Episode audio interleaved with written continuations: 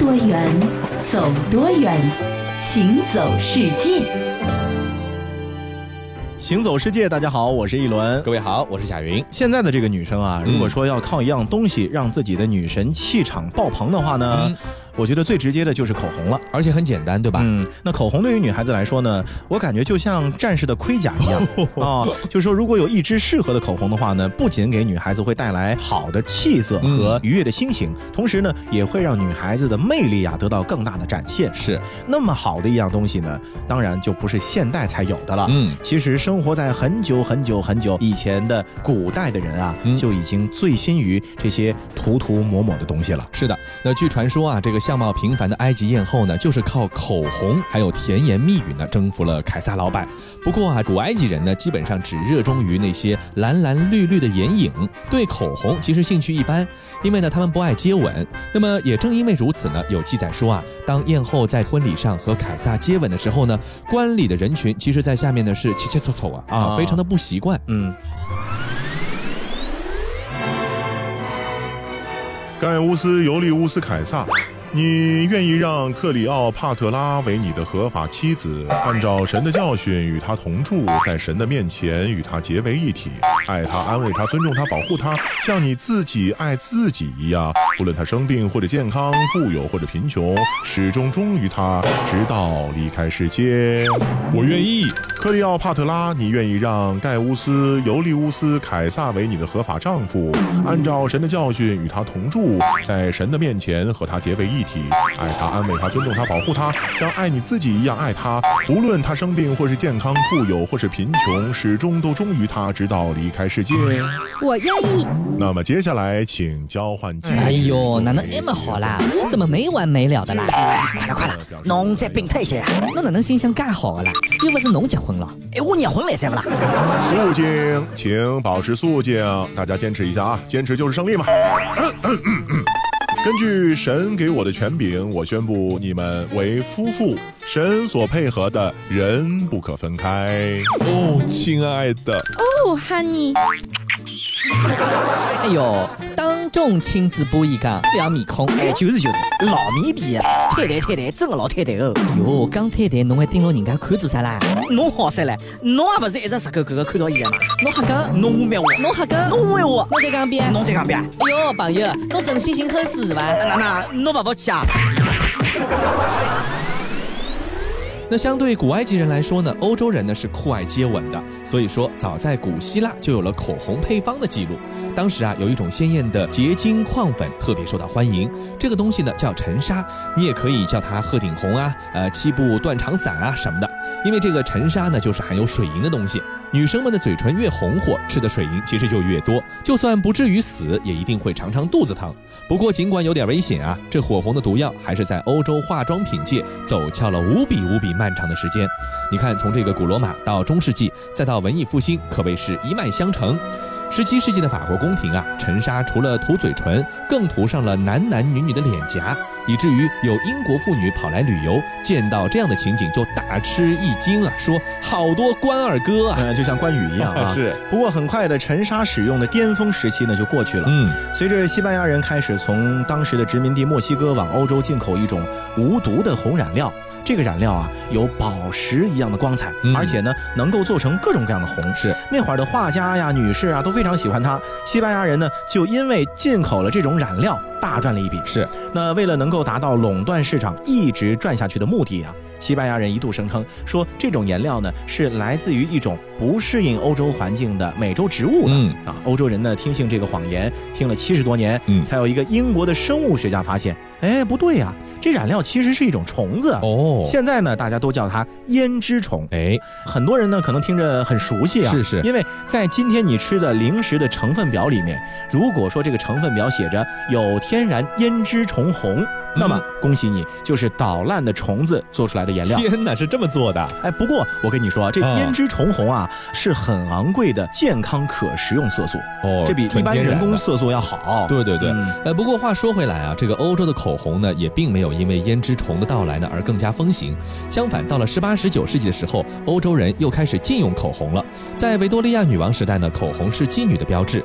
这憋屈劲儿呢，一直持续到二战期间，那人们才发现，姑娘们的口红。真是战场上最棒的一个激励的颜色。美国军队呢，因此还给女兵们开了战场快速化妆课。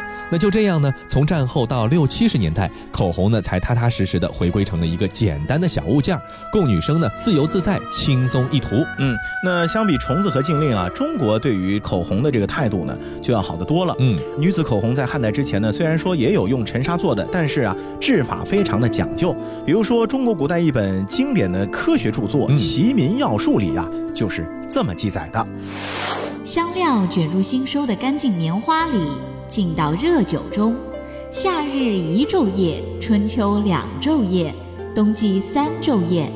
等酒吸足了香气，就把牛油放到香酒里，大火滚沸。急滚以后，改小火煎，同时慢慢的放进磨得细细的尘沙，再加清油搅拌，最后灭火冷却，便做成香滑艳丽的红膏了。朱砂以外的红色来源，主要还有鲜花，选未开的花苞，研磨成碎，调水成糊。用细卷搅着水，得到过滤后的汁，再用文武火煎，冷却后捞起沉淀，揉搓成泥，放在绢袋里扎紧，干了就是胭脂饼。那其实除了口红之外啊，我觉得一个女孩子啊身上还要有很多的首饰，是吧？那说到首饰这件事情啊，咱们中国有句古语说的非常好，叫“百里不同风，千里不同俗”。嗯，什么意思呢？各地呀，这文化差异很大的。是，其实呢也反映在了首饰上面。嗯，比如说咱们中国呢是濒临太平洋的国家，哎，那么印度呢是面对着印度洋的国家。是，虽然说我们山水是相连的，但是呢却有着不同的传统的文。文化，嗯，西方人的脸庞，东方人的眼神呢，在印度人的脸上呢，是得到了非常和谐的统一。黑人和白人的肤色呢，也在印度人身上得到了调和。尤其是印度的女生，天生的就是能歌善舞，也可以说是个个都风情万种。是啊，看过印度电影或者去过印度的人呢，一定会对印度女子特有的这个鼻饰印象深刻。嗯，那个呢是专属于他们的时尚。那么到现在呢，也有着一千多年的历史了。那据老人讲啊，这个鼻饰呢有益于妇女的健康，能够治病免灾。根据印度当地的风俗啊，只有在出嫁的时候，印度女子才会郑重其事的戴上精美的鼻饰。那没有出嫁的少女呢，一般是不会戴鼻饰的。对，说到这儿呢，很多人可能就有好奇了，哎，印度的女孩子为什么要鼻子上穿个眼儿呢？是啊，据说啊，最早呢，这种东西呢，其实是从阿拉伯国家传到印度哦，本意啊是表示对于女生的绝对的所有权哦啊，然后呢，在被爱美的印度人认识了之后呢，就独具匠心的对她呢进行了专门的改造和利用，嗯，并且呢，他们迅速的给女人们戴上了五花八门的鼻饰啊，表示对女人的在那个时代的这个占有的属性。是，那如今啊，像鼻环、鼻钉呢，已经是成为了印度妇女是不是结婚了的一个标配。在印度，不看婚戒，看什么就看鼻钉。没错。那除了这个鼻饰之外呢，已婚的印度女子呢，还需要佩戴一种更新鲜的小玩意儿，叫做脚铃。这是一种金属的饰物，总是会发出叮叮当当的撞击的声音。其一啊，它非常的美观，像个装饰品一样。现在不是也很多人在脚上套个环儿啊什么之类的嘛，对吧？其二呢，它可以辟邪。其三呢，尤其能够防止新娘招蜂引蝶，做出丑事。所以说是一个脚铃的三个用途。是印度啊，还流行一种吉祥痣，嗯啊，你可能见过，就是有红的、有黄的、有紫的、有黑的。那主要呢是根据衣服的颜色的色调呢进行搭配涂抹的。是的。那到印度的游客呢会发现，那里不同年龄的妇女啊，不管身份地位怎么样，都毫无例外在前额正中呢点了一颗鲜红的红点儿。哎，这就是吉祥痣。是啊，就连索尼娅·甘地那种了不起的女性啊，也在结婚当天呢，在丈夫拉吉夫·甘地的面前首次点了一颗吉祥痣。嗯，那现在呢，每当节日的时候呢，印度的妇女们都要盛装的打扮一番，璀璨夺目的首饰，还有一些精致的妆容呢，就交相辉映，构成了具有印度当地非常浓郁民族特色的一番景致了。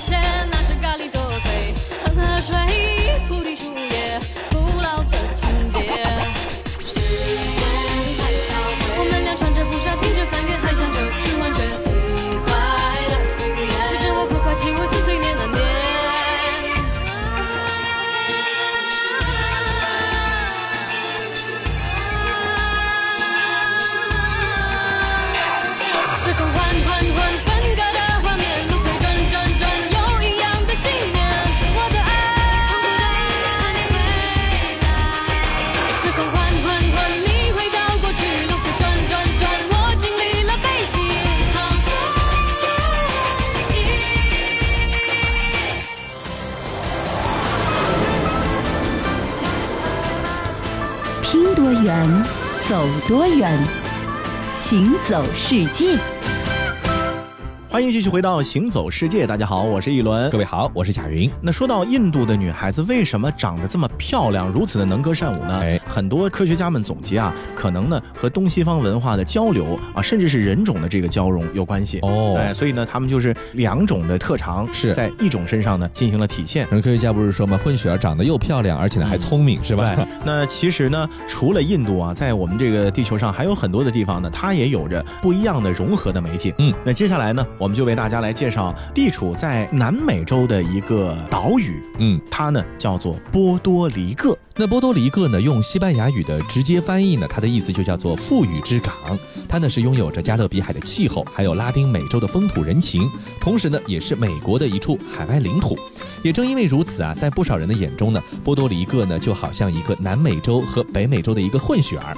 在这个海岛上呢，中部呢有很多的丘陵，有着各式各样的山洞；沿海地区呢则风景秀丽，而南部的沿海呢有很多的海蚀地貌。对，说到波多黎各呢，其实比美国大陆最南端的佛罗里达州啊还要靠近赤道不少的，嗯，所以它就被暖流所环绕着，一百多个美丽的海滩呢就围绕着全岛展开。因此啊，在北美人心目当中，阳光沙滩或者是避寒度假胜地，除了佛罗里达和墨西哥的坎昆呢。就要数去波多黎各度假了。嗯，当年啊，哥伦布发现美洲的时候呢，顺便也发现了一下波多黎各。哎，不过呢，他在当地只停留了两天，并且呢，就再也没有回来了。是，当时的他肯定不会料到，如今啊，这片土地已经成为了北美最为炙手可热的旅游胜地之一了。是的，那和波多黎各的天气一样火热的呢，就还有当地波多黎各人的热情。毕竟嘛，因为他们身体里流淌着的是拉美血统的地区。没错。那么波多黎各呢，虽然说属于美国的领土，但是呢，却不遵循这个美国啊，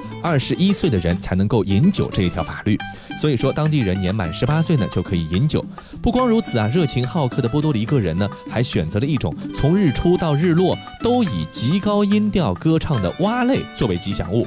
和美国的代表动物白头海雕呢，是很大的一种反差了。是的，那说到波多黎各呢，当地最大的城市呢叫圣胡安啊，那么它同时也是大部分的游客第一个落脚的落脚点。是圣胡安的老城呢，至今仍然保持着非常浓厚的西班牙殖民时期的一种风格。嗯，从老城的鹅卵石路走向海边啊，巨大的圣克里斯托巴城堡呢，就在圣胡安老城海角的尽头屹立着。是用无人机的视角从空中俯瞰这个圣胡安和城堡啊，你就会。感觉呃有一种天涯海角的感觉啊，没错。那么这个圣克里斯托巴城堡呢，和毗邻的莫罗要塞的城墙呢是距离很近的。就是这样一道海角边的坚固城墙呢，当年是抵御了英国人和荷兰人的入侵。那除了老城区之外呢，圣胡安另一件引以为傲的东西，就是爱酒人士或者呢有着航海情节的人呢都喜爱的一种酒，叫做朗姆酒。著名的朗姆酒品牌百加德的工厂呢，其实就坐落在这个地方。嗯，那走过圣湖湾，如果说你要向岛的内陆进发的话呢，阿雷西博就是那条路线上的另外的一个重要的城市。是，它不但距离美国唯一的一片热带雨林不远，还有着两百多个山洞，可以让你呢去深入探索一番。嗯，那最方便去的一个山洞呢，大概读一下啊，这应该是这个意思，叫 La Cuva Vetana 啊。洞里呢是一片漆黑，借助光源呢才可以看到钟乳石形状的岩石。嗯，那那。这个山洞的形成呢，就是啊，当波多黎各这个岛还在海底的时候，由潮水冲击所形成的这样的一种自然的风光。嗯，那除了奇特的地貌呢，旅行者们还可以看到栖居在山洞里的蝙蝠。